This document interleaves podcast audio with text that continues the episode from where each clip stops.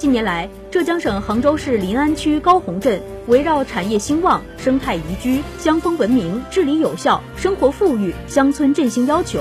推动基层党建与乡村振兴相融共进。该镇成立多支以党员志愿者为核心的绿管家护水生态志愿者队伍，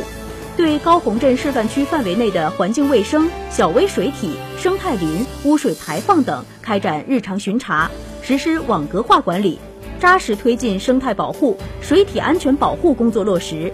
坚守生态底线，护好绿水青山。高洪镇石门村的绿管家党员志愿者经常在巡查河道、清理漂浮物。还自费给村民发放保护水环境的宣传资料。